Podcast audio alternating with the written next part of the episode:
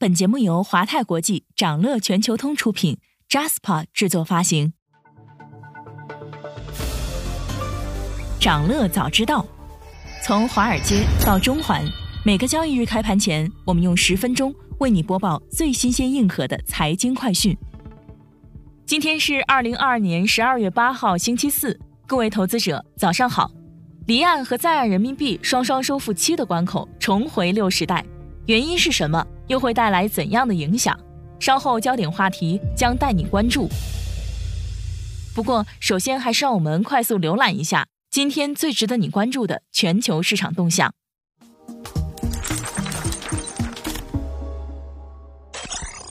反弹结束，港股三大指数跌超百分之三。周三港股市场冲高回落，三大指数在午后大幅拉升过后相继转跌，恒指失守一万九千点。恒生科技指数收跌百分之三点七七，险守四千点大关。南下资金全天净流出十七点七五亿港元，大市成交额为两千零七十四亿港元。盘面上，大型科技股由涨转跌，内房股和物管股大幅下跌，苹果概念股跌幅明显扩大，餐饮股、豪赌股等全线回调，航空股回落，但仍维持强势行情。中医药股、医美概念股走强。对于中长期走势。分析认为，在当前到明年第一季度的衰退预期交易后，第二季度起，港股将进入估值抬升阶段。随着下半年国内经济复苏提速，港股将迎来估值和业绩的双重修复。美国抵押贷款银行家协会的数据显示，截至十二月二号的一周，三十年期固定利率抵押贷款的合约利率下降八个基点，达到百分之六点四一，创九月中旬以来的最低水平。这是美国按揭贷款利率连续第四周下降，创下二零一九年以来最长连降。在过去四周里，三十年期固定利率已经下降了约七十三个基点。市场持续担心经济衰退风险，美债收益率继续回落，且短债收益率跌幅更深。三十年期美债收益率跌破百分之三点五，至九月以来最低。周三，美股三大指数以下跌为主，截至收盘，纳指跌百分之零点五一。标普五百指数跌百分之零点一九，道指平收。标普五百指数的十一个板块多数收跌，其中电信板块跌超百分之零点九，表现最差。大型科技股多数下跌，航空股表现疲软，热门中概股普遍下跌。华尔街大行掌门人警告，美国明年陷入衰退，裁员潮箭在弦上。高盛和摩根大通 CEO 都表示，明年美国经济可能陷入衰退。面对可能到来的衰退，摩根士丹利称将裁员两千人。高盛警告要为裁员和降薪做准备。美国银行称将放缓招聘。欧元区三季度 GDP 环比中值上修至百分之零点三，暂时躲过衰退。欧盟统计局公布的数据显示，欧元区三季度 GDP 环比中值略高于初值，但较前值的百分之零点八接近脚踝斩。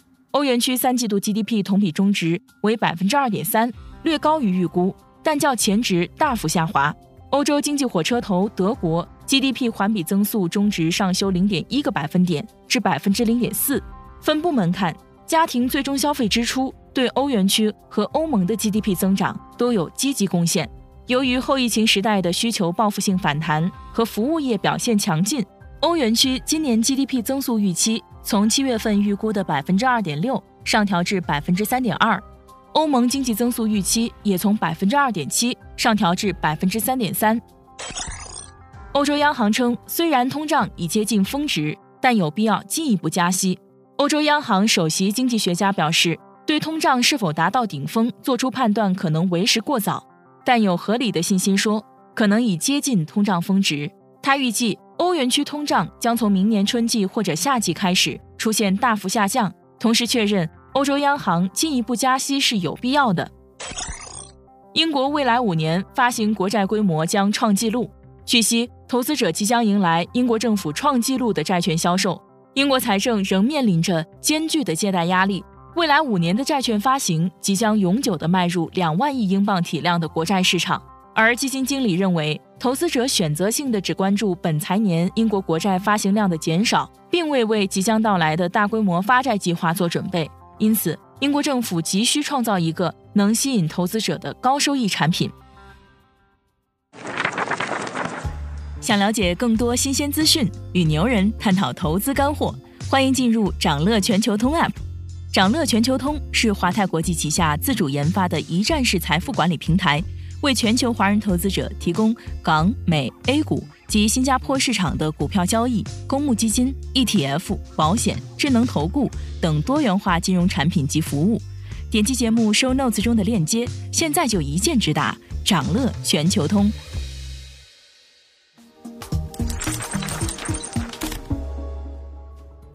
您正在收听的是长乐全球通早间资讯播客节目《长乐早知道》。在快速浏览了今天盘前最重要的市场动向后，我们进入今天的焦点话题。每期节目我们会挑选一个全球最值得中国投资者关注的热点事件，为你从更多视角拆解它可能对市场带来的影响。今天我们关注的是人民币破七的原因与后续影响。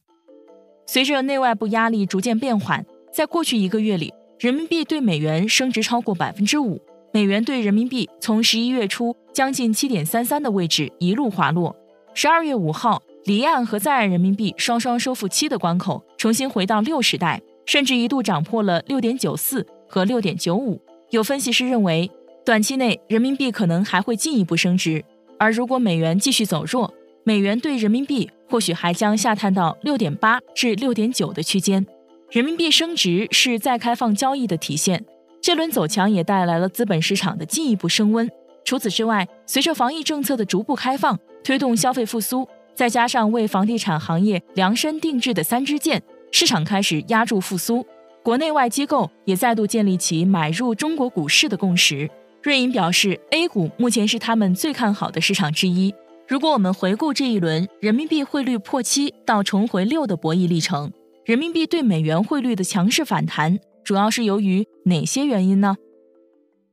首先，我们从外部因素分析美元走弱的情况。十一月，美国虽然交出了超预期的非农数据，季调后非农就业人口增加二十六点三万人，失业率处于百分之三点七的低位水平，但经济下行的压力对就业市场的影响仍然没有消散。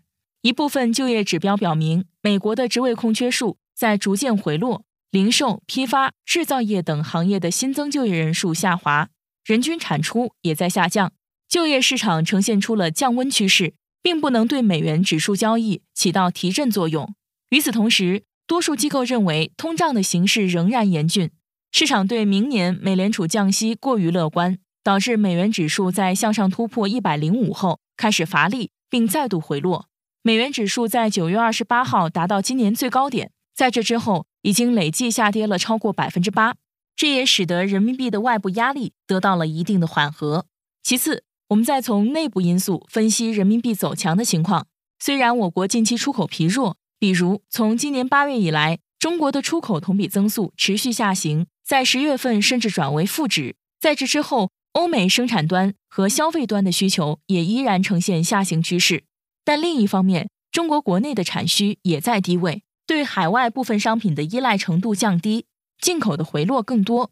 因此，从贸易顺差的角度来看，贸易差额还是维持在顺差规模。再加上前期积累的贸易顺差还没有完全转化为结汇需求，随着春节临近，企业结汇需求有可能季节性的抬升和释放，为人民币带来需求。与此同时，国内股债市场的资本局面随着宏观面的改善而扭转。也对人民币形成了利多局面，内外部原因同时作用，形成了目前人民币升值的局面。那人民币汇率的走强会对股债市场带来哪些后续影响呢？对于 A 股来说，目前推动人民币走强的因素也同样利好 A 股。随着防疫政策的进一步优化，稳增长政策见效，都有望提升市场的风险偏好。对于债券市场而言，虽然人民币的内外部压力都有所缓解。但目前，美联储还没有明确信号会结束加息周期，因此债券市场也将向宽信用转变。另外，从外资持债的角度看，当前中美利差倒挂的程度缓和，再加上人民币汇率升值预期较强，这意味着以美元计价的人民币资产存在上涨空间，所以可以预计外资减持人民币债券的节奏将会进一步放缓。目前正是债券市场的调整期。短期内，外资或许会保持观望等待的态度。除了股债市场之外，有色金属和原油也受到提振。近期宏观面的改善以及美元持续下跌，再加上全球铜库存量降低，十一月以来铜价持续大涨。短期再开放交易的热情不断升温，原油市场主要品种也受到了市场复苏的影响，一度震荡上扬。今天还有这些即将发生的日程值得你关注：美国将公布上周出请失业金人数。欧洲央行行长拉加德将发表讲话。财报方面，甲骨文、博通、开市客、Lululemon 将公布三季报。想了解更多新鲜资讯，与牛人探讨投资干货，现在就点击节目 show notes 中的链接，进入掌乐全球通 app。以上就是今天掌乐全球通、掌乐早知道的全部内容，期待为你带来醒目的一天。祝您在投资中有所斩获，我们明早再见。